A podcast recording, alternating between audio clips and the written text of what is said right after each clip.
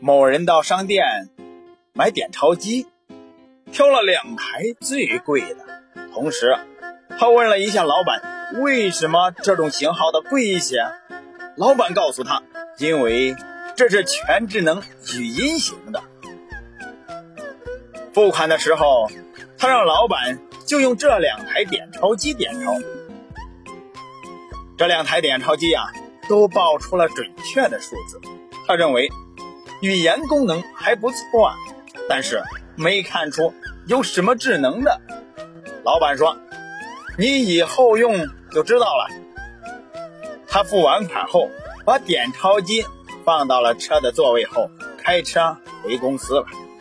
在路上，他突然听到一台点钞机对另一台点钞机说话了：“喂，传说中被别人卖了还帮别人数钱的，是不是就是咱哥们儿呀？”嗨。